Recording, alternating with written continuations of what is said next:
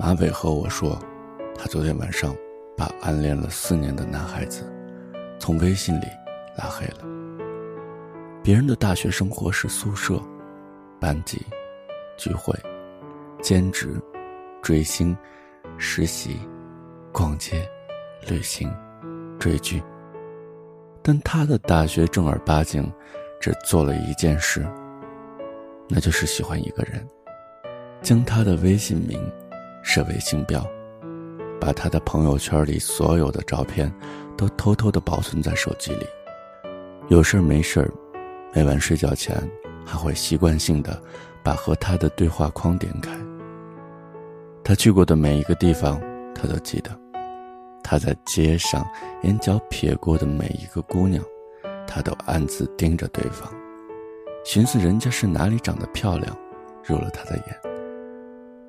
他开心的时候，他就在他身边笑得和傻子一样；他不开心的时候，他连陪伴的资格都没有，只好舔着脸给他喜欢的女生打电话，求他过去看看。他以朋友的身份爱了四年，最终却选择了拉黑。他说：“对不起，都怪我太喜欢你了。如果你躺在我的好友列表里，我怕我会忍不住和你说话，怕你觉得我烦，怕你觉得我这个人无理取闹，怕失眠的夜里，失去控制的手一抖就会把最后的窗户纸给捅破。”对不起，我不想让自己变得这么不可爱。叶青是一个在所有人眼里不食烟火的男生。我们刚认识的时候，朋友就偷偷和我说，喜欢谁都可以，就是不能喜欢他。叶青这个人呢，油盐不进，被他伤透心的姑娘加起来，至少可以组成一个高级版狼人杀的局了。叶青浓眉大眼。配上一米八五的理想身高，再加上那一开口就让空气都变得酥软的嗓音，好像确实有人让人挪不开眼的魔力。这么好看的男孩子，好几年不谈恋爱，肯定是另有隐情。果不其然，叶青和我说起来之后，爆料了他的初恋。他不在我的朋友圈里，却永远的。活在我的心里。叶青说，她是个学架子鼓的音乐系女孩，英气十足，偏偏不肯多看他一眼。当时的叶青完全不是后来我们认识他的高冷范儿，反而像一个小男生。他没有事的时候就会缠着女孩聊天，跑去后海那边女孩兼职驻唱的小酒馆里，点八十块钱的雪花，一坐就是半宿。明知道被坑，还喜气洋洋地冲着台上的他挥手，用口型说：“你唱的真好。”那是从什么时候开始放弃的呢？顺着叶青的回忆，我仿佛看到一个短发女孩从舞台上跳下来，牵起旁边那位熟男范帅哥的手。他的笑，像是面包尖上的椰蓉，精致而有限，只能给一个人。可是那个人，不是叶青。叶青的性格大概就是从那个时候开始了微妙的转变吧。他如今的衣着打扮和他描述的那个女孩喜欢的类型，别无二异。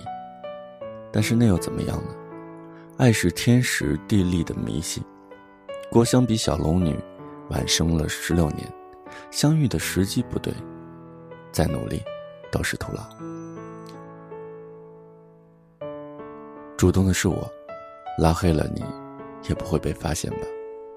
叶青就那样无声无息的从女孩的生活中隐身下线了。这个世界上，爱而不得的人太多了。十七岁的时候，我以为撕掉写着你名字的小纸条，就可以不喜欢你。十九岁的时候，我以为伸手挡住从你背后散发出的光芒，就可以不喜欢你。而二十三岁的时候，我以为逃离原来的那座城市，在漫无目的的旅行中，沉醉于山川湖海，放空过去，就可以不喜欢你。可是想要格式化一份爱情，不像手机恢复出厂设置那么简单。拉黑，不等于放下。真正的放下一个人，其实不用刻意的去删除，也不必把爱的证据毁尸灭迹。不爱了，自然就是从心里告别了。那你呢？又是为什么拉黑了那个你喜欢的人？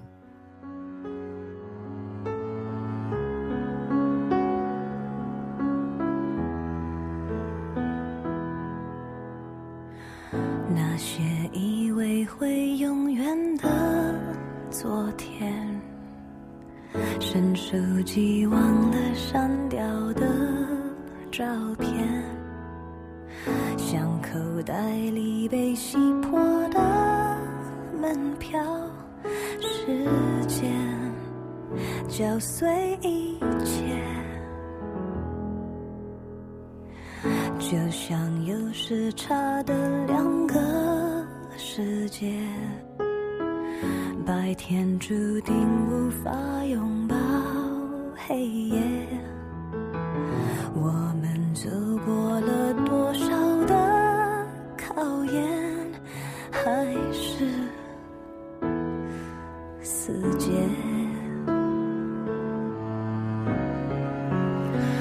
为什么感？觉越强烈，却只会分方向撕裂，越是伤的之间。为什么总要到熄灭，才怀念曾经的炽热，感到迫切？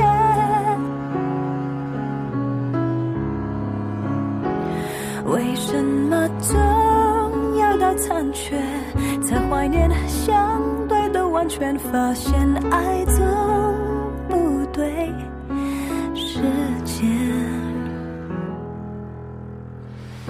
像有时差的两个世界，白天注定无法拥抱黑夜，我们对爱情的一知半解，还是。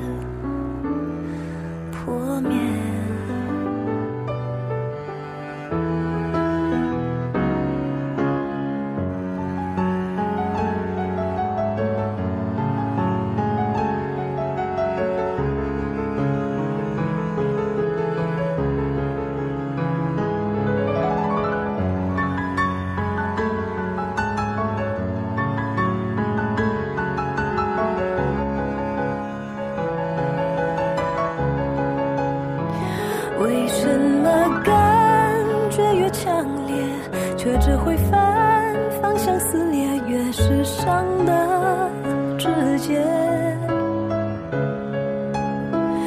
为什么总要到熄灭，才怀念曾经的炽热，感到迫切？